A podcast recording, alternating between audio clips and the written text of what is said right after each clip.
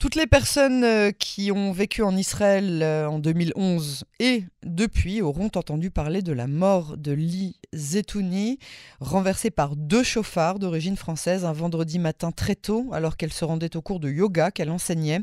Les deux hommes étaient enivrés, ils ont pris la fuite avant euh, que la police ne les retrouve, tous les deux d'origine française.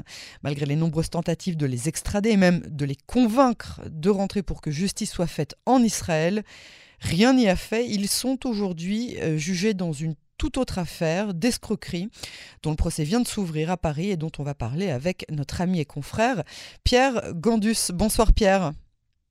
Bonsoir Yael, bonsoir euh, à tous vos auditeurs. Merci euh, d'avoir accepté d'être l'invité euh, de ce magazine sur Canon français. Je rappelle que vous êtes cofondateur de Radio Shalom. on parle donc de Claude Kayat et d'Éric Robic parmi toute une série de malfrats. Comment se sont-ils retrouvés une fois de plus devant la justice et dans quel contexte? Alors c'est une nouvelle, euh, c'est une nouvelle affaire d'escroquerie, de fausses factures euh, pour un montant détourné d'un million d'euros. Euh, ce sont dix personnes qui sont jugées pour pour cette escroquerie. dont les deux personnes que vous venez de dont vous venez de parler, Eric Robic et, et Claude Cayat, il faut savoir que euh, ces deux hommes, euh, eh bien, euh, ont déjà fait hein, ce, ce, genre de choses. Et là, bah, ils ont remis un peu au goût du jour. Euh, il leur manquait vraisemblablement un peu d'argent de poche, donc euh, bah, ils ont fait des choses euh, que font tous les escrocs. Alors, ils avaient plusieurs sociétés. qui n'avaient aucune activité, qui étaient, on va dire, dormantes. Ils les ont réactivées. Et euh, avec euh, la réactivation euh, de ces sociétés qui sont enregistrées au registre du commerce en France et, et, à Paris, eh bien, ils ont ils ont monté cette arnaque. Alors, euh, il y a plein de personnes. Euh, il y a une personne qui va mettre une mise de fonds euh, pour relancer l'activité. Il y a un ancien banquier d'une banque très connue qui lui va jouer les intermédiaires. Et puis ils ont monté une société avec un nom qui ressemble beaucoup à une société très connue d'assurance en France. Et ils vont comme ça soutirer de l'argent euh, beaucoup d'argent à, euh, à, plein de sociétés et à plein de personnes.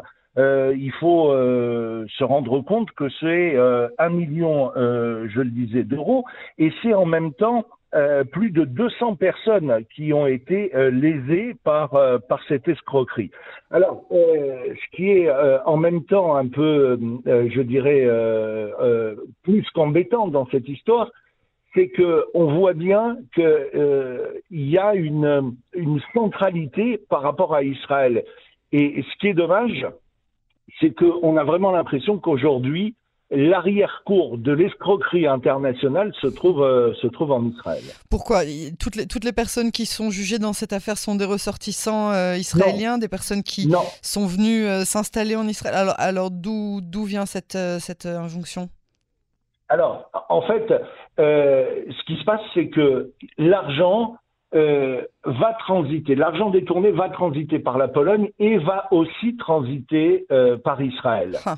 Et donc, on peut, on peut imaginer qu'ils ont des complices en Israël qui et, et, en Pologne et dans d'autres pays qui vont blanchir l'argent détourné.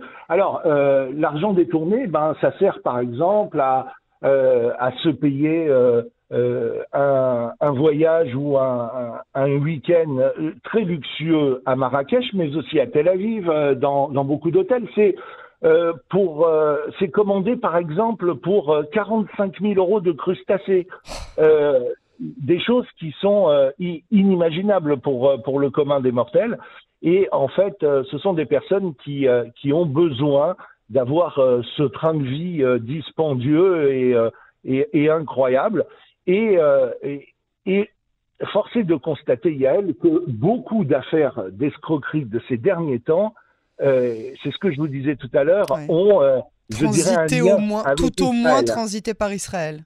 Voilà. Et à chaque fois, il s'agirait donc de ces réseaux d'anciens de, français ou d'anciens francophones qui sont venus vivre en Israël d'une manière ou d'une autre, par Alia Boeing ou pour y rester, mais dont les activités ne sont pas claires pour rester Voilà, exactement. C'est exactement ça. Donc c'est un peu ça qui est au centre de, de, ce procès. Ça fait pas une très bonne réputation, j'imagine, ni à la communauté juive française, ni à Israël, bien évidemment. Euh, et, et, en plus, l'image qui est véhiculée au travers de tout ça, c'est que aujourd'hui, euh, eh ben on peut, euh, je dirais, escroquer l'État des particuliers en France, prendre l'avion, se réfugier en Israël et, être plus ou moins tranquille. Voilà. alors là, dans le cas d'Éric Robic et de Claude Caillette, c'est l'inverse. Hein, vous, faisiez allusion, vous faisiez allusion avec à, l'affaire euh, tristement euh, euh, de, de Lise mais voilà, ils ont été condamnés en France sans leur présence, mais voilà, ils sont pas en prison. C'est ça, ils s'en sont plutôt bien tirés. Hein. En 2014, quand ils ont été jugés, il s'est agi d'une simple caution, si je ne me trompe pas. Ils n'ont ils ont pas fait une demi-journée de prison pour le meurtre de Lee Zetouni pour l'avoir abandonné après l'avoir renversé, alors qu'ils étaient tous les deux dans un état d'ivresse euh, incroyable. Ils ont pris leurs affaires, leurs enfants, leurs femmes, et ils sont partis euh, vers la France. Ils sont plus jamais revenus en Israël, où on les attend. Exactement. C'est ça. Alors qu'est-ce qui risque aujourd'hui cette, euh, ce, groupe, cette bande? Pas seulement les deux personnes en question, mais bien évidemment aussi les, deux personnes qui nous intéressent. Alors, le, procès va s'ouvrir demain mhm. à Bobigny.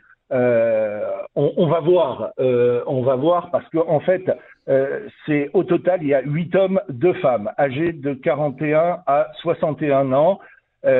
qui seront jugés pour escroquerie, blanchiment ou recel en bande organisée. plus d'une vingtaine de sociétés se sont constituées partie civile et le procès s'achèvera vendredi prochain. Euh, alors parmi les prévenus, il y a un commercial, il y a un comptable, il y a un professeur de sport, il y a un directeur financier, architecte d'intérieur ou euh, analyste. Et, ce sont des gens qui sont déjà connus euh, dans plusieurs affaires d'escroquerie. Donc on, voit bien que là, on est vraiment dans le milieu du, je dirais, du grand banditisme. Le milieu du grand banditisme, donc juif?